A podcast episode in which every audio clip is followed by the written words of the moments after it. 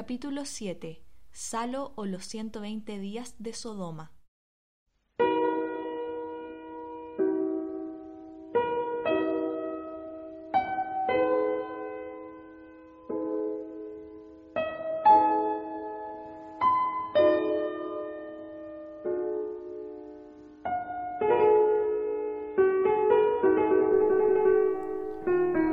Para hablar de 120 días de Sodoma, la película más controvertida, comentada y vilipendiada del director y poeta italiano Pier Paolo Pasolini, tengo que contarles primero otras dos historias.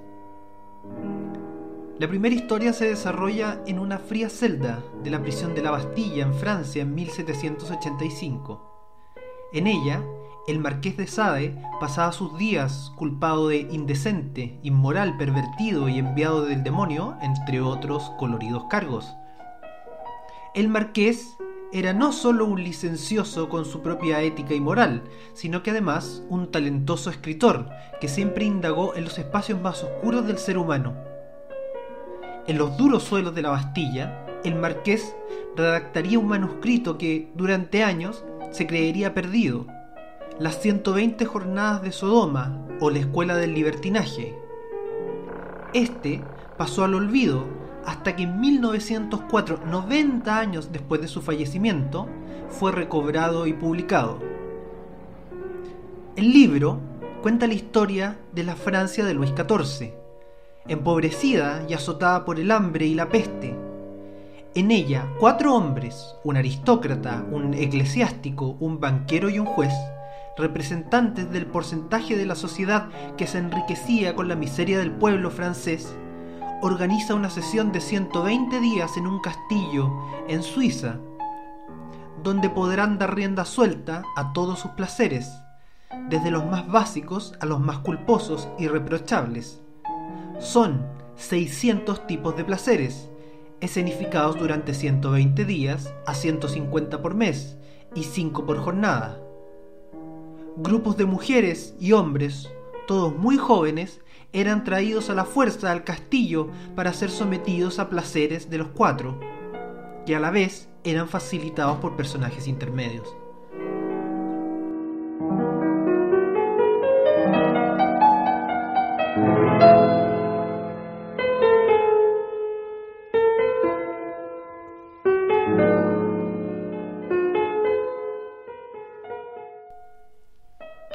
El marqués de Sade, en su genio maldito para la época, reflejaba a través de esta sórdida historia su pesimismo frente a la sociedad, donde los más nobles solían vivir peores vidas y los más crueles y egoístas se beneficiaban de un sistema que premiaba los valores negativos sobre cualquier virtud.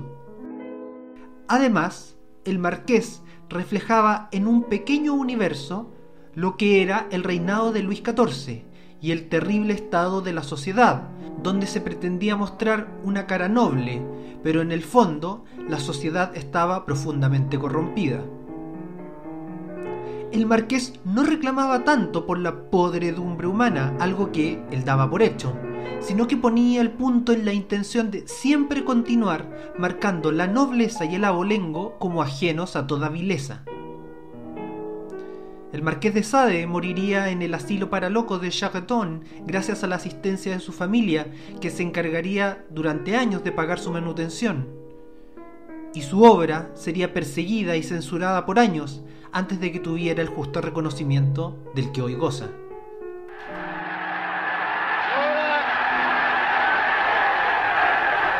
L'ora delle decisioni irrevocabili.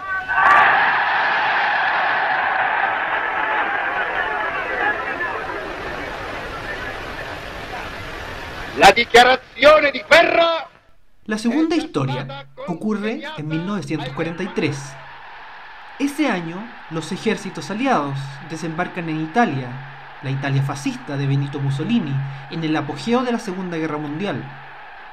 Destituido por su propio consejo y rodeado de enemigos, Mussolini huye al norte de Italia, específicamente a la región del Salo,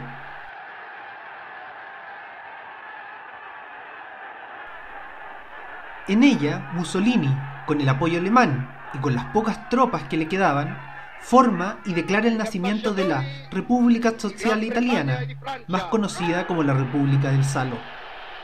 Funcionó dos años hasta 1945, pero, aunque su vida fue corta, el impacto en el norte de Italia fue profundo.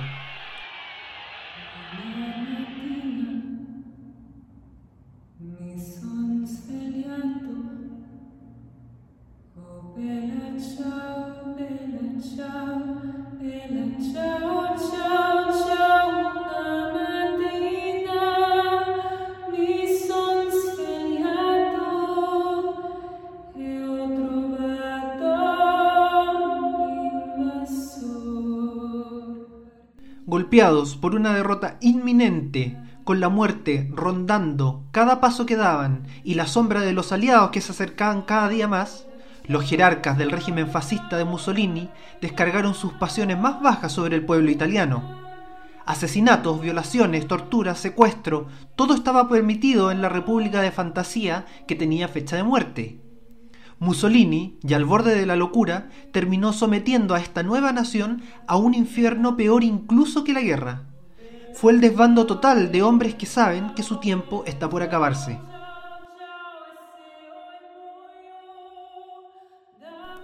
Finalmente Mussolini debió huir de Italia, pero fue capturado por las tropas partisanas junto a su amante, Clara Petacci, fusilado y luego colgado en la Plaza Loreto de Milán.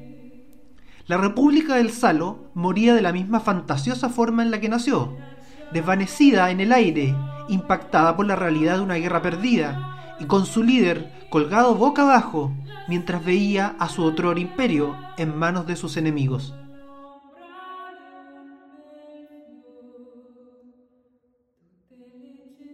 Pero durante el tiempo que existió, la República del Salo dejó marcas imborrables en sus ciudadanos, o mejor dicho, aquellos que quedaron capturados en su territorio.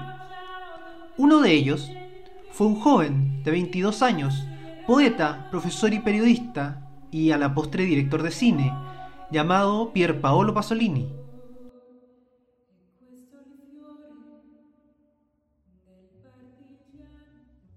Pasolini sería testigo directo de las brutalidades fascistas de la República del Salo, y 23 años después mezclaría estos recuerdos con la obra del Marqués de Sade para crear una de las películas más controvertidas, metafóricas, interesantes, prohibidas y discutidas de la historia del cine, Salo o los 120 días de Sodoma.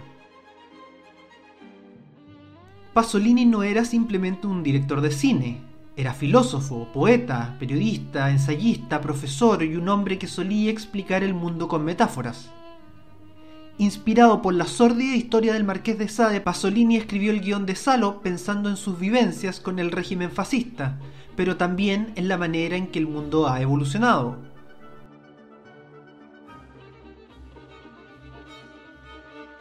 Al igual que el libro del Marqués, la historia se centra en una mansión en la que cuatro poderosos hombres, el presidente, el duque, el obispo y el magistrado, deciden casar a sus hijas en un ritual pagano y libertino.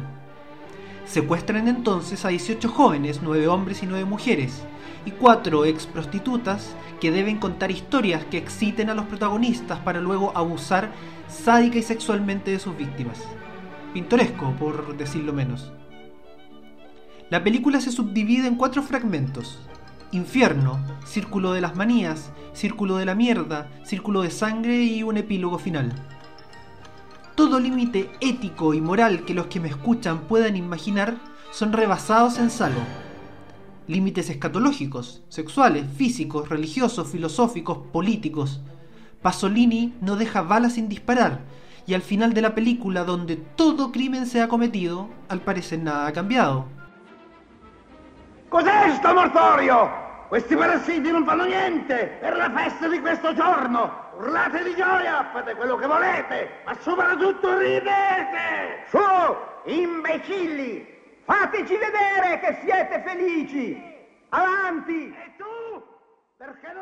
Las 18 víctimas no son solo utilizadas como esclavos sexuales, sino como experimentos sociológicos.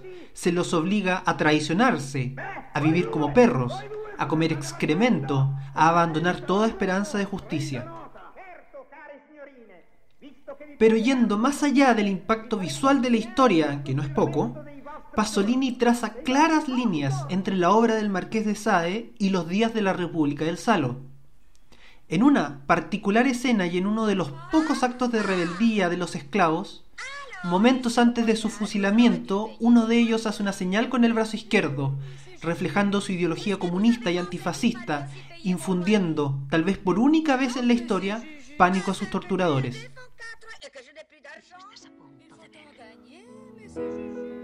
En el preciso instante me sentí completamente bañada por un chorro blanco que me empapó de la cabeza a los pies. Un momento, señora Bacari. Es necesario no omitir la más mínima particularidad. Solo así podremos obtener de sus relatos ese tipo de excitación que necesitamos y que esperamos nos proporcionen. ¡Oh!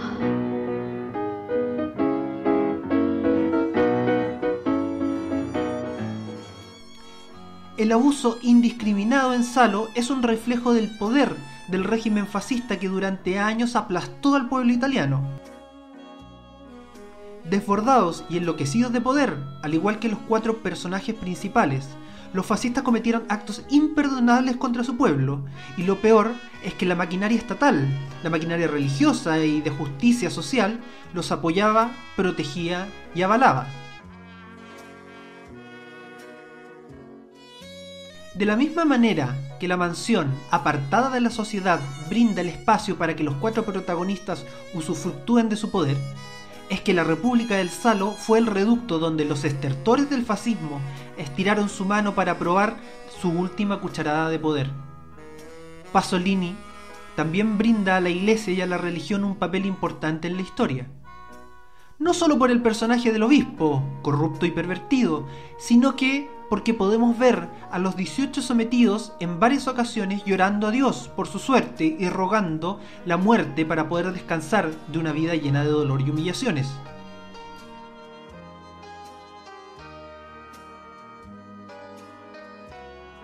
Reducidos a menos que animales, los 18 sometidos sienten el abandono de Dios en la mansión de Salo.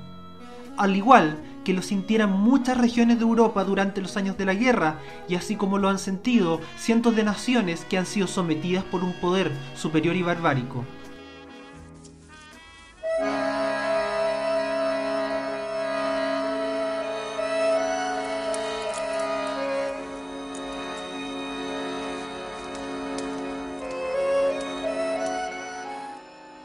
Se pregunta Pasolini y nos preguntamos nosotros, si Dios nos ha creado a su imagen y semejanza, y los hombres son capaces de tales atrocidades como las que vemos en Salo, entonces, ¿qué nos dice eso sobre Dios? ¿Qué podemos esperar de Él? ¿Estaremos condenados a la perversión sobre la nobleza como lo describía el marqués de Sade?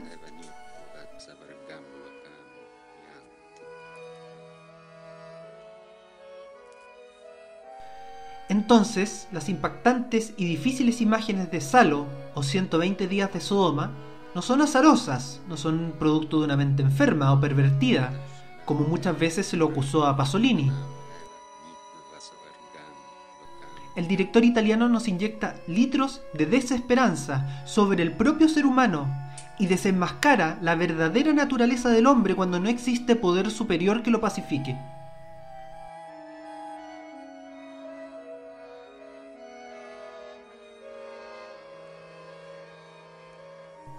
Mientras más escenas vemos de torturas y abuso, más el cuerpo de las víctimas se va cosificando, perdiendo su identidad.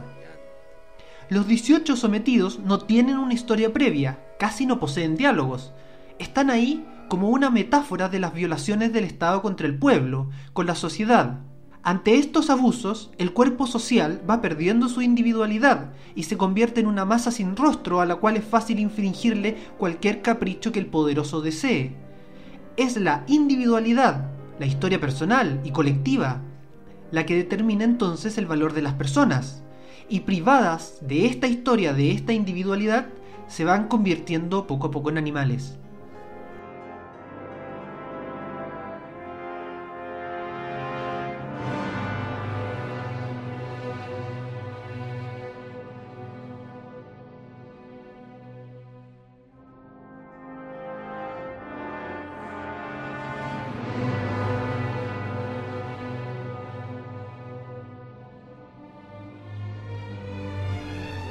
Fácil entender por qué se considera Salo una de las películas más pervertidas de la historia del cine. Su potencia visual, reconozcámoslo, es difícil de digerir. Hay escenas que son francamente imposibles de ver, pero al mismo tiempo es una obra de arte psicológica y filosófica sobre un momento muy oscuro en la historia. La oscuridad del fascismo, que se extendió por Europa en el siglo XX, transformó incluso los conceptos de humanidad y trajo partes del infierno a nuestro mundo. Puede que incluso Pasolini se quede corto y la cámara no sea capaz de capturar el terror que significa enfrentar a hombres poderosos que han perdido toda empatía, ética y moral. Los monstruos se pasean a sus anchas en la historia de Pasolini y tratan con todas sus fuerzas de desfigurar el propio concepto de humanidad y arrastrarnos a todos al averno. Lo peor de la historia reside en la completa normalidad con que todos estos actos se realizan. Al final de la película vemos como dos soldados hablan de sus novias y terminan bailando juntos. Lo repetimos, nada ha cambiado. La perversión se ha desarrollado en días normales y el paisaje se mantiene, ayudado de nuevo por los estamentos más poderosos que existen como la iglesia, el ejército o el mismo Estado. Pasolini filma una película repugnante por momentos, porque repugnante es por momentos el mismo ser humano.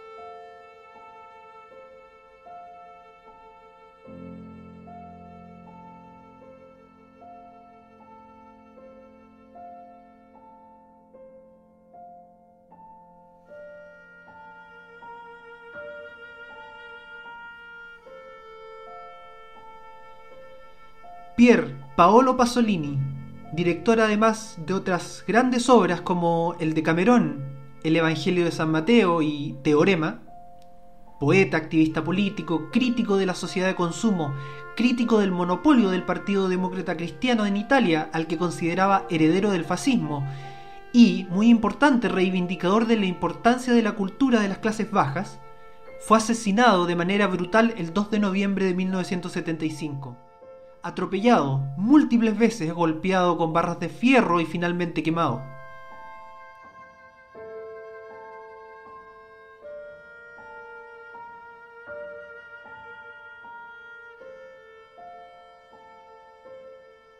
Existen múltiples teorías, un ataque por sus ideas de izquierda o por su abierta homosexualidad. Pero una de las historias más extrañas habla del robo de dos rollos de cámara de las filmaciones de Salo el ladrón habría extorsionado a Pasolini para que pagara por recuperarlas y, en el momento de juntarse para el intercambio, este fue atacado y asesinado.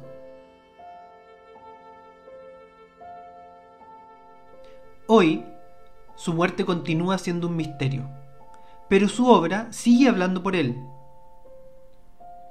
Invitar a quienes me escuchan a ver Salo 120 días de Sodoma no es fácil, lo sé, Sé que es una invitación compleja, peligrosa tal vez, pero la gracia del cine, la gracia del arte en general, es rescatar el verdadero significado de las obras más complejas.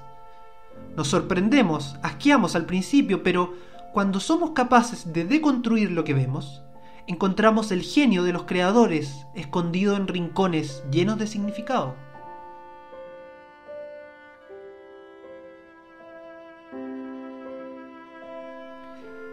En una época de cine fácil, de consumo rápido, hemos llegado a huir de las películas complejas, tachándolas incluso de aburridas, pesadas, soporíferas o asquerosas, dependiendo del caso. Todo esto y más se podría decir de Salo, o del trabajo de Pasolini, pero su profundidad y la valentía para tocar temas altamente censurables es por lo menos destacable. Pasolini fue un director peligroso, porque peligrosos eran sus temas y su manera de enfrentarlos.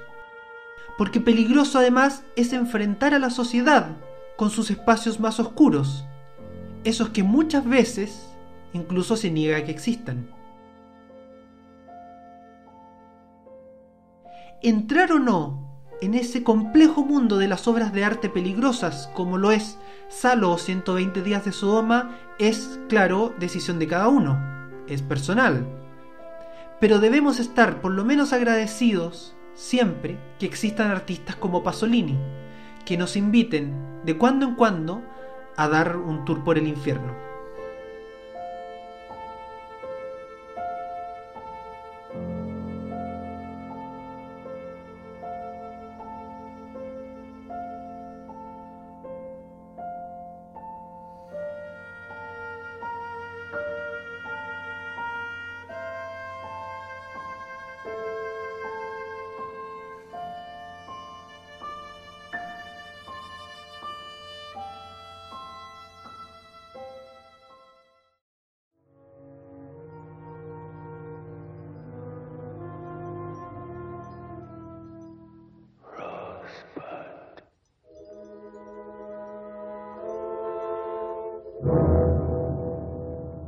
Muchas gracias por escucharnos. Recuerda seguirnos en Instagram y escuchar todos nuestros capítulos en Spotify y Apple Podcasts. En el próximo capítulo hablaremos de la película Midsommar. Nos escuchamos el lunes 6 de septiembre.